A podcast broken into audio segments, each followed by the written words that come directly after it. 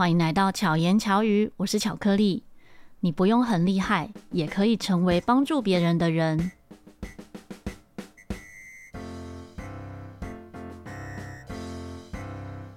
巧言巧语进入第九十九集了，所以今天的主题呢，跟九九有关，也快要满两岁了。刚好在录音的今天，五月八号星期一。收到一份很特别的生日礼物，专属于巧言巧语的生日礼物。这个礼物是位于光华数位新天地标志喇叭音响行的小庄老板送给送给我的。我那时候听到说小庄老板要送我一个礼物，我真的觉得很讶异，觉得哎，为什么要送我礼物？他说有一些朋友呢，因为听了《巧遇达人》六十八集访谈小庄老板的这一集，然后有到现场购买，增加了一些买气。如果长期聆听巧言巧语的朋友，应该会发现，巧克力的推荐都是真心推荐，没有办法是讲违心论的。那小庄老板因为自己真的也非常的亲切，所以才能够让。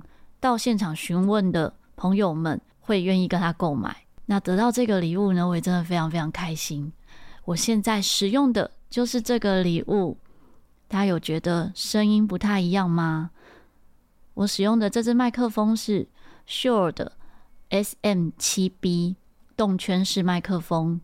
那除了这个动圈式麦克风之外呢，小庄老板也很贴心，加赠一支 Dynamite。DM One 的麦克风增益器就是前级啊，因为 SM7B 呢，它在推动上面哈，就是接了这个混音器之后，它要推出来呢是比较不够力的，就是也许讲话要非常的大声 才能够收得到，或者是我的这个 gain 值呢要开得很大才能够收得到讲话的声音。可是这样子的情况下呢，可能我的底噪就是。背景的那个噪音就会变大了，所以加上这一支这个麦克风的增益器，就有点放大的效果，让这声音可以比较轻松的被推动。但我不知道现在这样子背景啊，突然有摩托车骑过去的声音，是不是也收得进去哦？大家也可以跟我回馈看看，听起来的声音如何？也很开心，就是刚好在快要两岁的时候，遇到很多很多很棒的。支持和鼓励，其中还有一个礼物呢，我也觉得非常的感动，是我一位很爱手作的好朋友，位于高雄的秋明姐。她说这个礼物是要抖内巧遇达人七十九集的小心意，也祝巧妈母亲节快乐。这礼物真的很特别，我会分享在线动，手工缝制的大袋子跟小袋子。有铅笔袋，还有迷你袋。今天这一集呢，也想跟大家聊聊关于偏乡义演，因为在上周一个星期的时间呢，就五月一号到五月七号，我跟当我们同在一起的伙伴们一起到澎湖的几个岛屿偏乡义演。这一段期间，其实有时候也会收到一些朋友询问说，现在没有所谓的偏乡吧？应该资源都很丰富啊。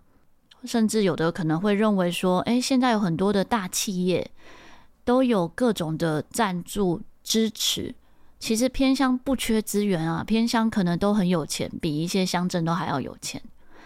的确，有一些很懂得要资源的偏乡，不一定是缺钱或缺资源的，这真的要看这一个学校的主事者、校长，或者他有没有这样的人脉去找到这样的资源。资源，各种，不管是资源还是资源，放到学校里面。可是我们去找的偏乡呢，真的多数是非常小的学校，或者是本身就是所谓的不三不四、不山不市、非山非市，就是不是山区，也不是市区，也不是偏乡的这样的学校。刚好介于中间的，有时候这样的学校也是非常的缺乏资源。那在进行这样偏乡的活动呢，也有朋友会以为是，哎，你们这样子每一场偏乡能够拿到多少钱？我说没有拿到钱啊，我们还要花很多钱。我们并不是有写补助，写什么企划，那也没有企业赞助。当然，如果未来有机会能够有企业啊，或者是有一些资金的赞助，当然也很好。可是为什么不去写这些计划，或者是拿这些补助呢？一方面是我不太会写企划，一方面呢是刚好也没有力气去找这些赞助单位，因为这个过程还不如我自己努力赚钱，我们自掏腰包去完成这些事情，可能更单纯简单一点。我比较喜欢事情简单一点。那开始做偏乡义演的第一场，其实要追溯到二零零六年的四月三十号。哎，我怎么那么厉害，记得日期？是因为以前都有写部落格，我就看了那时候的部落格。当时呢，我跟另外两位伙伴，就是小唐老师还有豆豆老师，我们希望可以把陶笛音乐传到偏远的地区，让一些资源缺乏的小朋友们也可以学陶笛玩乐器。因此呢，我们就找开始在找一些非常偏远的地区的国小，然后想要义务性的教学。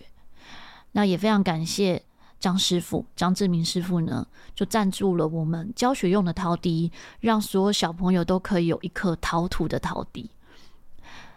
新店的福山国小是我们那时候的第一站，可是也成为了最后一站，因为没有继续下去。为什么没有继续下去？我们在联系接洽的时候，其实一直碰壁。在二零零六年那个时候，也许没有那么多诈骗，可是可能也有一些学校遇到，嗯，有别有居心的单位，就可能有不好的经验呐，所以他们会觉得说，我们去义演是不是有什么目的？是不是要找媒体来拍摄？是不是为了想要红，还是什么？其实完全没有。我们唯一的记录就是我那一篇部落格有记录下这件事情，让我现在可以回忆。我们并没有借此去做其他的发挥，因为很单纯的就是想要分享音乐。那一次到了这个新店的福山国小，也才发现说，哇，原来位于新店，听起来好像。还蛮城市的地方啊，有这么偏远、这么难到达的一个山上的学校。这个学校因为从山上到山下开车大概就要一两个小时，所以这里的孩子呢，也都是在学校里吃早餐、午餐，甚至是晚餐。我们到那边的时候，迎接我们的哦，除了有青草味的风。还有小朋友们超级热情的声音，一个一个都会主动过来打招呼，然后主动拉着我们的手，开始问我们叫什么名字。那学校全校大概只有十几个小孩，最小的是幼稚园中班，然后最大到六年级，大部分都是泰雅族，然后每一个都非常的活泼好动。我们三位老师呢，一个人就带着几个小朋友分组开始吹奏练习。午餐的时候是校长煮面给大家吃。那因为这个学校是非常的远，所以学生们几乎都是用校车接送到学校，是吃校长的煮的早餐。有的小孩是需要在这里用晚餐，因为回家可能就会很晚。现在看到我当时的这些记录啊，其实会觉得有点感伤。因为有很多很可爱的回忆在里面，小朋友们也依依不舍跟我们说再见。最后的时候呢，一起合唱了一首泰雅族的歌，唱到小孩都落泪。然后还有小朋友说，要我下次还要再去哦，他要告诉我一个秘密。但我们就没有再去过了。也因为这一次的经验，大概在十几年前、十年前吧，我跟侨乐团的伙伴。也曾经想说，我们一起要到不同的偏乡去演出，因为中间也有过一段时间，在彰化的文琪老师呢，他有邀请我们参与一个艺术家下乡的计划，就是在彰化的一些偏乡演出，跟彰化这一些在田园边的学校分享陶笛音乐。田园边的学校其实感觉上并没有什么缺乏资源的感觉，因为它就在田旁边嘛，并不是那种山区啊，也不是那种海边，感觉交通也很方便。但真的也有很多很弱势的孩子在这些学校里面。他们平常是没有什么机会可以看到艺术表演的，也是那一阵子的这一个经验呢。我跟巧乐团的伙伴呢，就觉得，嗯，我们可以做这样的事情，可以把啊一整场的音乐会带到孩子们的面前。那在那个时候，也接到一个募资计划，某一个单位呢，他们开始。做募资平台，然后主动打电话给我说：“哎，巧 K 老师，你有没有在做什么公益活动？因为他们知道我有在台大儿童医院义演。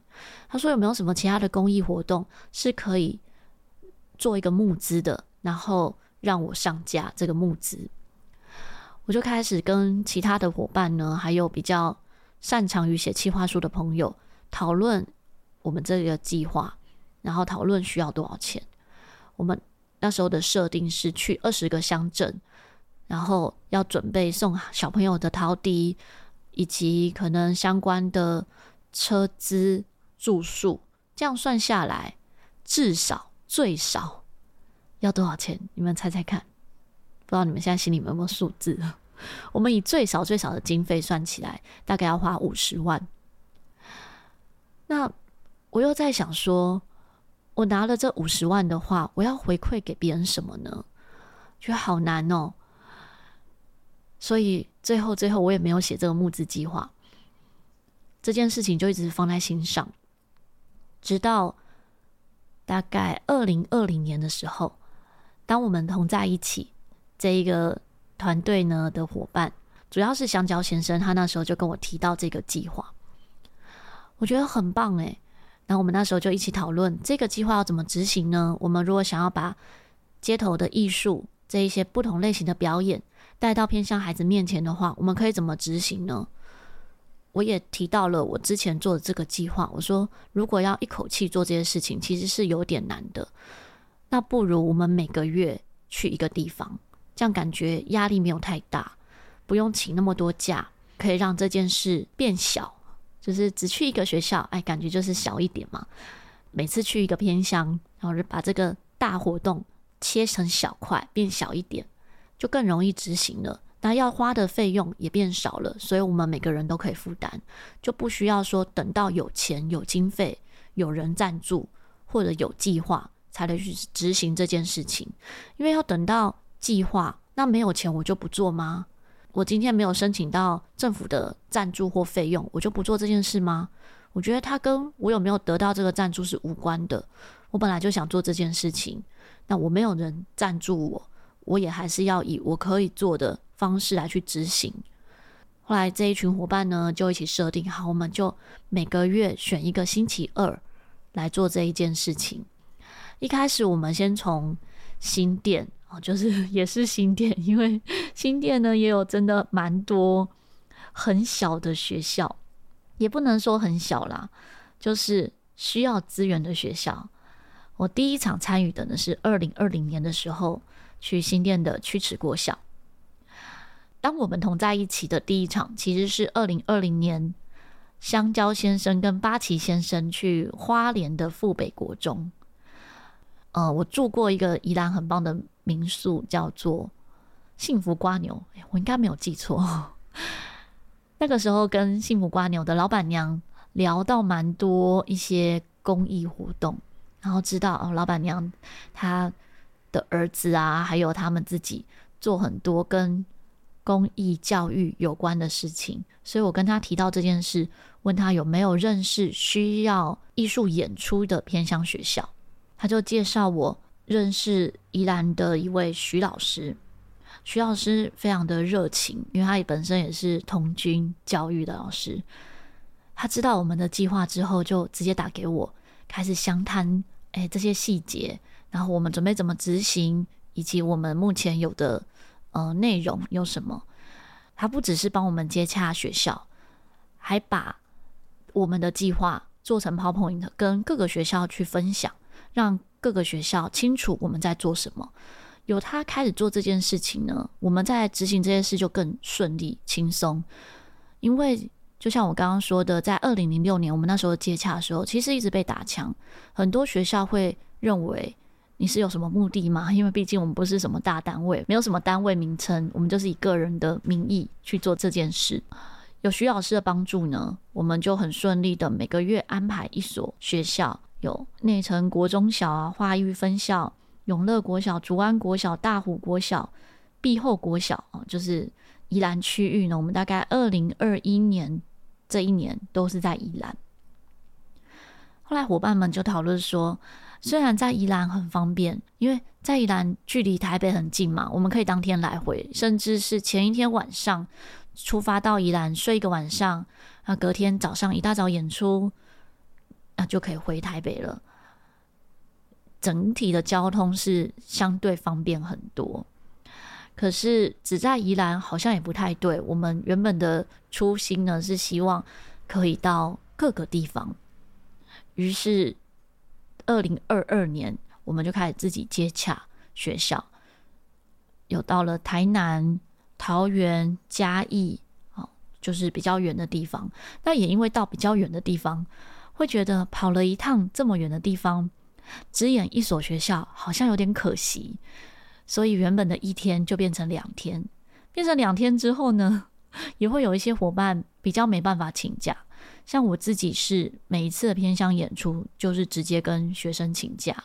那也很感谢我的学生们都愿意包容，而且支持我做这些事情，所以我请假呢也都不会 有什么抱怨啊，或者是其他。不方便什么之类的，学生们真的都非常的支持。另外一方面，也是我的课程呢，现在多数都是影片授课。影片授课的好处是，我的录影时间就比较弹性。我收作业的时间，反正就我随时有空的时间就收作业，所以不太受影响。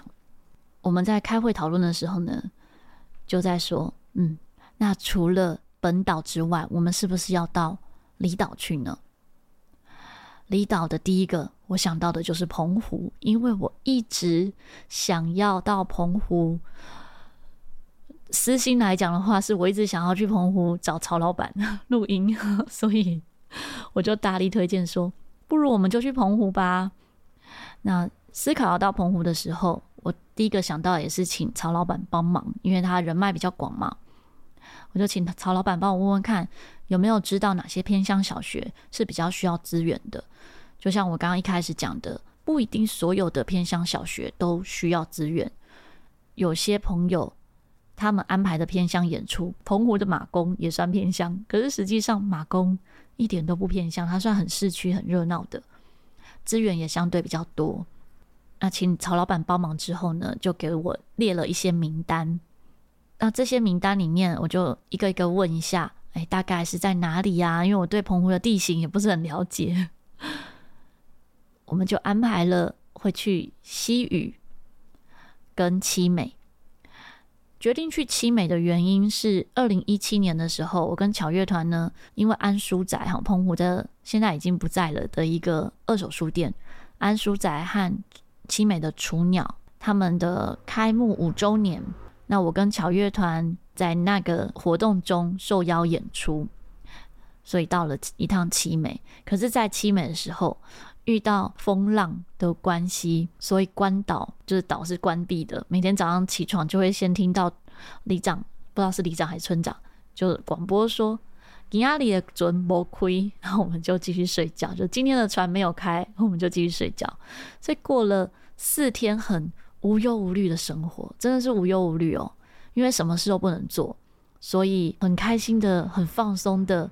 早上起床就冲个手，冲咖啡，看影片，看书，玩猫。然后天气比较好的时候，虽然海象不好，但是岛上面的天气是好的，我们就到处去逛岛，也因此对七美留下很美好的印象。我觉得，嗯，我们一定要再到七美。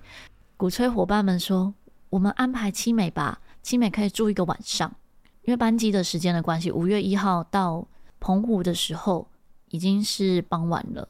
那五月二号到西语，五月三号原本没有要安排花语的，因为花语蛮遥远的，又要搭船，然后去这个学校就只能就一天就没有了。所以那时候伙伴们也在讲说，以 CP 值来讲，还不如在本岛上面多去两个学校。可是花语的老师呢，非常用心的一直私讯说，要不要思考一下来花语嘛？真的不会后悔的。花语真的很特别、很漂亮、很美好。那我是不是在想说，对啊，我本来就是希望可以去比较不容易到的地方，然后花语又是一个不容易到的地方，不就符合这个需求吗？所以应该要去的，反正也不差这一趟。于是我就又鼓吹同伙伴们说，我们就去花语吧。然后就决定到花语。到了花语之后，才发现什么是真的资源缺乏。唯一的一间商店就是一间柑仔店，他们称之为太平洋搜狗百货。本来呢，我那时候说啊，因为我吃素嘛，所以学校老师说帮我们准备便当。我说我是吃素食。他说可能没有办法准备素食，因为岛上没有什么人吃素。我说没关系，那不然我去便利商店买买泡面好了。他说那可能你要从那个澎湖带去哦，因为那边便利商店没有便利商店，没有，真的没有任何商店。岛上就连门牌都没有，好像也不需要门牌，也没有汽车，可能只有一台汽车吧。我觉得没有到那里，你没有办法想象原来会有这样子的一个居住空间。居住环境真的非常的淳朴，什么都没有，很难形容那个什么都没有。但我蛮鼓励大家可以有机会到花语走一趟，你就能够理解我们现在看到跟需要的，真的是我们需要的吗？在花语国小跟花语的老师们聊天，还有演出之后的一些讯息的对谈。有一位老师，他在那里待了六年，我我觉得蛮佩服他可以待六年的，因为在那里应该蛮无聊。如果以我们现在平常的生活习惯来看，可能会觉得无聊。可是他说，他待了六年之后，也会发现其实需要的没那么多。我们现在的价值观比较像是别人给予的，我们真的有需要这么多事情吗？真的有需要这么多物质，这么多也许不需要的事吗？在那边可能会有不同的想法。那五月四号呢，是唯一我们休息的日子。本来想说哦，五月四号，那这一天休息，我们可以一整天出去玩啊。结果累爆了，整天都在睡觉。五月三号回到。澎湖本岛呢的时候，因为来回都搭船，我又很容易晕船，所以蛮不舒服的。还好回程是老师有给我吃晕船药，我就很努力的睡觉，又好一点。当天晚上录巧遇达人访谈曹老板，就是上一集的巧遇达人。五月四号的时候，大家就觉得不要吃早餐了，我们整天就睡觉就好了。所以那一天真的就是只有休息，然后去吃个东西。在休息，也没有开电视，什么事都没有做，在民宿里面也觉得很放空，很舒服。五月五号，我们就到七美，也是搭船，然后也买了大家推荐的很厉害的晕船药。就没想到我是搭大的交通船哦，感觉上应该比较不会晕，但我还是晕的，虽然没有吐，只是那个晕眩感很不舒服。到七美要演出啦，我还是打起精神，然后就除了演出以外时间啊，真的就是。晕晕的，这样，在七美也得到很多很多很美好的学生们的反应。这个接洽上呢，是双湖国小的主任跟我联系的，那他也协助去接洽七美国小和七美国中，一起协调可以一起看表演的时间。因为原本我们是打算搭晚一点点的船班，然后演下午的时段。可是主任说，有一些孩子可能中午的结束之后就会回到澎湖本岛，就会搭一点半的交通船回澎湖本岛，所以建议我们可以的话就是早上。所以这几天只要搭船的日子，我们大概都是五点多起床，六点多准备搭船，每天都睡得很少。也可能是因为真的睡得少了，所以就我就比较容易晕船。然后非常感谢主任安排在活动中心，让全岛的孩子们一起看我们的表演。全岛的孩子一百二十七位，所以其实也没有很多，包含幼稚园，呃，幼稚园的人数很多，幼稚园有二十几位。然后也让孩子们一起体验我们带的这些活动。我们的偏乡演出呢，比较不太一样的是，之前巧乐团的演出，我们可能是演一整场音乐会的，就大概准备四十分钟到一个小时的各种不同类型的音乐，让孩子们把平常可能不容易见到的音乐会的形式搬到他们面前，然后再加上一些互动。那我跟当我们同在一起的伙伴们。一起准备的这个演出性质就不太一样。我们大概是准备四十分钟的演出，会因为参与的人多或少，每一个项目呢，可能演出的时间就不一样。这一次到澎湖义演的伙伴有四位，一个是 Jester，他是以杂耍、水晶球、溜溜球各种杂耍为主；香蕉先生呢是气球、默剧、腹语为主，然后。小雨就是我老公，他是幻术为主，然后我是演奏陶笛，然后加上一点点腹语或者是串场的部分，这样。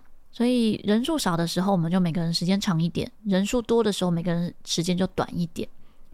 除了四十分钟演出之外，中间休息可能五到十分钟，让小朋友分组。后半段的时间，我会让孩子们体验。我们这些项目，让他们自己自由意志的选择他喜欢的项目来体验，大概二十到三十分钟左右时间。因为我们觉得，真的要让孩子们摸到、感受到，也许他拿了气球，演了默剧之后，就开启了他的这个喜剧大师之路，就让他感受到，啊，原来我有这个默剧的天分，原来我有这个音乐的天分，原来我有幻术或者是杂耍的天分。让他们知道说，他可以选择的路不是只有他看见的这些，他可能还可以去试试看，培养看看其他的兴趣。毕竟现在网络的资源很发达，也不一定是需要由我们来教他们。可能他有兴趣的话，他还可以透过网络去搜寻相关的影片来学习。那我们也会送学校，每个学校一组可能杂耍的道具，这些都是。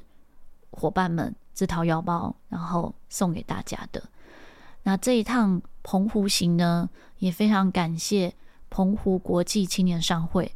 原本在接洽的时候，因为刚好他们也很忙碌，所以没有得到回应，说是不是能够送孩子们礼物。当时想说，我们已经问了学校有需要什么，如果最后没有送，好像很可惜。我就跟接洽伙伴讲，如果真的。青商会这边不方便准备礼物的话，那提早跟我讲，我自己来买。反正总共可能大概两百份礼物，只是带过去很麻烦，我可能就是先寄到澎湖，然后演出的时候再带到现场给他们。但很感谢是在我们活动前的两天，青商会就联络说他们有募集到将近两百份的礼物，就真的每一个小朋友都有一份礼物。以及一些比较弱势的孩子，还会再得到一份其他的礼物，这样子。我们到西语的时候，会长有跟我们一起到现场。那我们到花语的时候呢，副会长又跟我们一起到现场。其实真的会接收到很多很多各界的善意，这个善是会一直循环下去的。可能我不觉得说我们真的做了什么很大的事情，我觉得这都是小小的累积。就是小小的事累积在一起，但我们也接受到很多很多的美好。这些美好，我觉得真的都是铭记在心，很感动的。那有时候呢，也会有朋友看到我分享，像以前在台大儿童医院义演的时候，就会有朋友说：“哎呀，就是因为你是做这个工作，所以你可以星期三有空，然后空下来去医院表演。”可实际上，星期三有空是我特地排出来的，因为我觉得星期三是最容易有最多小朋友在现场的时候。以音乐老师来讲，星期三会是课最多的时候，因为如果是教家教或者是教音乐教室，哦，在排课上面来讲的话，小朋友读半天嘛，所以星期三的下午是能够排最多课的时候。那我选择的是到医院义演，并不是我赚的比别人多，而是我想要分享给更多人。也并不是我有比较大的能力，我也不是最厉害的表演者啊，只是我想要分享我可以分享的这一些部分。像现在的这些偏乡的义演，其实也是一样，不是我们都是特别有钱的表演者，但因为我们能能付出，因为我们能分享，所以别人可能认为啊，你都不缺这样子的。眼光也不错啊，他认为我不缺，那我就不缺。在接洽的时候，有时候我们可能也会遇到，看到有些学校其实真的没有那么缺资源，然后也看到很多学校是非常缺资源，要怎么样让善意不被浪费？我觉得这是比较不容易的。可是我始终相信，真布施不怕假和尚。所以，如果听众朋友呢，你也有想要帮助别人，真的不用担心自己有多少的力量，多少的能力，我们有多少资源就可以做多少事，而且是随时随地都可以开始。也要感谢自己还有机会跟力量可以帮助别人，所以不要小看我们可以做的任何小事，只要我们想去做，就行动，去做任何可以为这个世界加分的小事，就可以让这个善念、善意。一直循环下去，让更多人接受到这些美好。好比生活中的小事，就像我接收到的大家的善意是，可能留言给我，我就觉得非常的开心。那我开心，是不是就更有力量去做其他好的事情？如果在生活周遭的，好比你跟便利商店的店员说谢谢，因为我很常说谢谢。有时候我会发现说，在我说谢谢之前，可能店员的脸本来是有点疲惫的，或者有点臭脸的。可是我说谢谢之后，哎，他有泛起微笑，我就觉得很开心。这一些小小的举动都是善意。在七美呢，也有一件我觉得很有趣的事情。白天的义演之外呢，也受邀晚上的晚会演出。晚会演出中间有一个桥段。是请一位星象专家来讲星星。那当时本来的布置是周遭还有一些灯光，还有一些那种一串一串像圣诞节这样的灯，就全部都熄灯，满天就只看到黑跟星星这样。我那个当下就发文说。哇，全岛都熄灯了。其实不是啊，只有那个区域。可是我就很小朋友心态，我认为说，我看到全部都是黑的，所以就是全岛都熄灯。其实没有，是只有那个区域熄灯，但看起来就像整个岛都是黑的。我就是我看到的就是全世界的这样的概念，觉得是很特别的一个体验。因为在台北的话，很难有这样的机会 可以看到全黑的状态。好，最后呢，要跟大家分享听众的留言。在 First Story 呢，收到一个听众留言是 Cindy，我猜这应该是一个 Podcaster 叫 AC 交流电的 Cindy。他回复在 EP 九十八，想跟二十五岁的自己说些什么。他说：“过去怎么样不重要，做好现在就好。”赞，他很赞同我里面讲的这一段话。谢谢 Cindy，我们有时候会自推自己的节目的时候，Cindy 都很认真的听大家的节目，然后给予回馈，也希望 Cindy 的节目可以越做越好。那之前有说，希望可以得到大家的留言，可是有可能呢，有些朋友不太会留言，所以我决定会放一个 Google 的表单啊，比较容易填写吧，叫做“说说悄悄话”。无论是你想要说你心里的悄悄话，跟巧克力讲悄悄话，还是你想要跟谁大声说的话，都可以留在里面。那有希望被念出来的，还是不希望被念出来，也可以跟我说，都欢迎可以留言在表单中。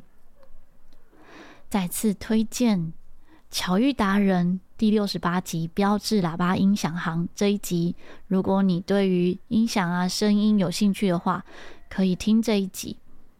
标志喇叭音响行真的是我遇过的关于音响声音喇叭这个部分呢，除了专业，还很有耐心。更重要的是，他可以以你听得懂的话来跟你分享。我觉得这点非常重要，因为我周遭也很多神人的朋友，有一些朋友太神了，所以他讲的话呢，我不一定听得懂。可是小庄老板呢，他可以用很浅显易懂的方式让你了解。那这个标志喇叭音响行呢，它已经是四十年的老店，除了有专业的知识跟技术之外呢，它也有很多新产品啊，就是都是与时俱进的。那么在他们的 IG 和 FB 上面，还有很多关于音响、喇叭、麦克风的短影片小知识，所以有兴趣的朋友可以追踪他们的 IG 来看这些短影片，也可以获得一些知识。那无论是专业的收音、录音设备、家庭音响、教学使用的扩音器、演出用的喇叭，一直到专业 PA 工程，各大的音响喇叭厂牌，他们都有代理。大家如果有需求的话，可以去找小庄老板，也可以跟他说是听了巧言巧语去的哦。今天呢，我拿到这一个麦克风的同时，我也买了一颗 JBL 的蓝牙防水喇叭，音质真的很好，推荐给大家。如果你有这个需求的话，EP 九十九，希望我们都可以让爱长长久久的传出去。喜欢这一集的话，欢迎可以分享给你周遭的朋友。也敬请在各大平台按赞关注，在 Apple Podcast 上面给五颗星。希望巧克力可以陪伴你，巧妙克服生活中的压力。我们下次再见，大家拜拜。